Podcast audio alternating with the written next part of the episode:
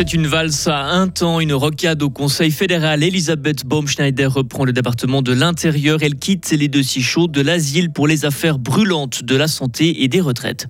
Organisation pas optimale, mais des marques qui ont du potentiel. L'émo choisi par le directeur général de Crémeau pour parler de son entreprise. Vous l'entendrez dans ce journal.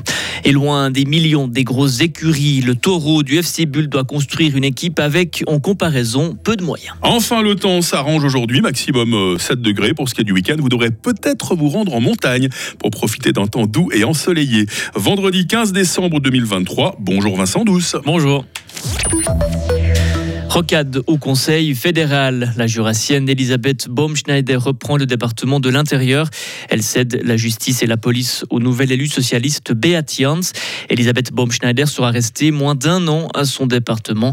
La jurassienne reprend un département mammouth. Il comprend notamment la santé et les assurances sociales. Et elle va enchaîner les dossiers brûlants dès le début de l'année. Les précisions de notre correspondante à Berne, Marie Vuomi. Elisabeth Baumschneider pourrait affronter cinq votations populaires l'année prochaine plusieurs sur les retraites, l'initiative pour une 13e rente AVS, celle pour augmenter l'âge de la retraite et le référendum sur la révision du deuxième pilier, auquel devraient s'ajouter en tout cas deux initiatives sur les primes maladie. La jurassienne devra aussi mener à bout le dossier du nouveau tarif médical. Bref, elle sera vite très exposée. La droite l'accuse déjà de fuir la politique d'asile, mais son choix de changer de département n'est pas si surprenant. Elle a travaillé en tant qu'assistante sociale et a été directrice de la Haute École de Travail Social et de la Santé à Lausanne. En tout cas, le Parti socialiste est convaincu qu'elle a toutes les compétences requises pour diriger le département de l'Intérieur avec brio. Et les autres conseillers fédéraux gardent eux leur département respectif. L'alerte n'est pas levée, Vincent. Hein. L'eau continue de monter. Le niveau des lacs de Neuchâtel et Morat devrait continuer de monter jusqu'au week-end. Des inondations sur les rives vaudoises et fribourgeoises pourraient avoir lieu d'ici demain. hier déjà, Suisse Alerte a signalé plusieurs inondations autour de ces deux lacs. Les terrains sont saturés d'eau. Il faut donc s'attendre à des glissements de terrain et également à des chutes de pierres. Il doit redresser la barre d'un bateau à la dérive. Ralph Pérou a repris la direction de Crémeau au mois d'août. L'entreprise qui produit du fromage était dans le rouge ces dernières années. Ce nouveau directeur a tiré un premier bilan hier depuis son entrée en fonction il y a 100 jours. On lui a demandé quel constat il avait tiré à son entrée en fonction. Ralph Pérou. Constat pénible les premiers jours. non, un constat justement d'une organisation euh, pas tout à fait optimale, mais qui, a du potentiel. Donc euh, finalement, la motivation et l'excitation sont très vite revenus, dans le sens où aujourd'hui, c'est vrai qu'on a du potentiel, comme je l'ai dit, d'économie et d'amélioration de notre processus de travail, qui va devoir nous amener des économies, et un potentiel de développement sur les marques qui ne sont aujourd'hui pas assez valorisé. Pour Ralph Perrou, il faudra deux à trois ans avant de retrouver une stabilité financière, mais pas de licenciement en vue, mais une réorganisation du travail. Situation toujours tendue à l'hôpital fribourgeois. Il est toujours surchargé. 95% des lits de soins aigus sur le site principal de l'HFR sont occupés. Le taux d'occupation est encore plus élevé sur les sites périphériques.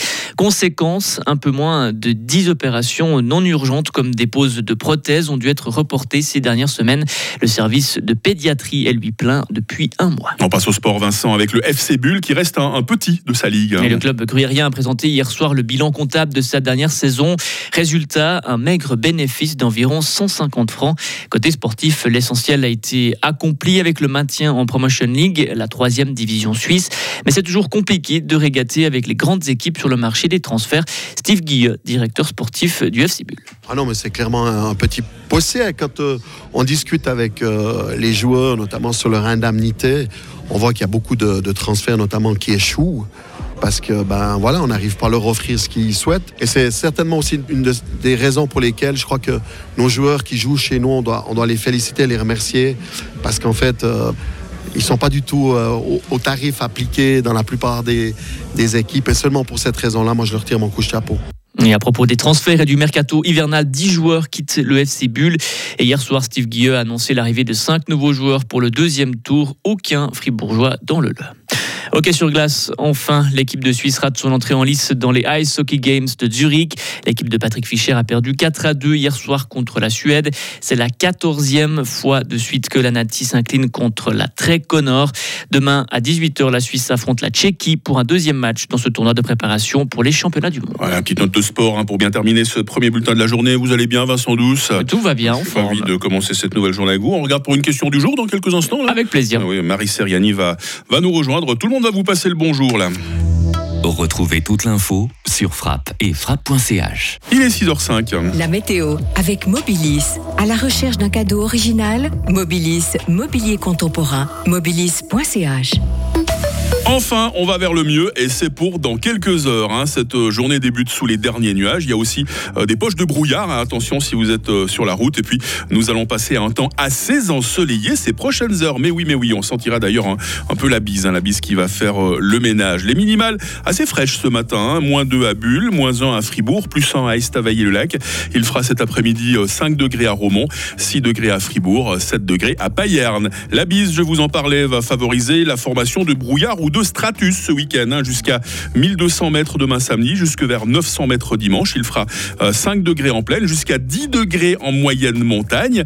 Et le même type de temps, euh, gris en plaine, doux en altitude, devrait encore euh, se poursuivre lundi et mardi. Donc voilà, vous l'avez bien compris, ce week-end, si vous êtes sûr de profiter, si vous voulez sûr de profiter du soleil, il faudra prendre un peu l'altitude. Nous sommes vendredi, nous sommes le 15 décembre, 349e jour, où il y a du monde à la fête aujourd'hui. hein. Les Virginie, les Christianes, permettez que je embrasse, mesdames.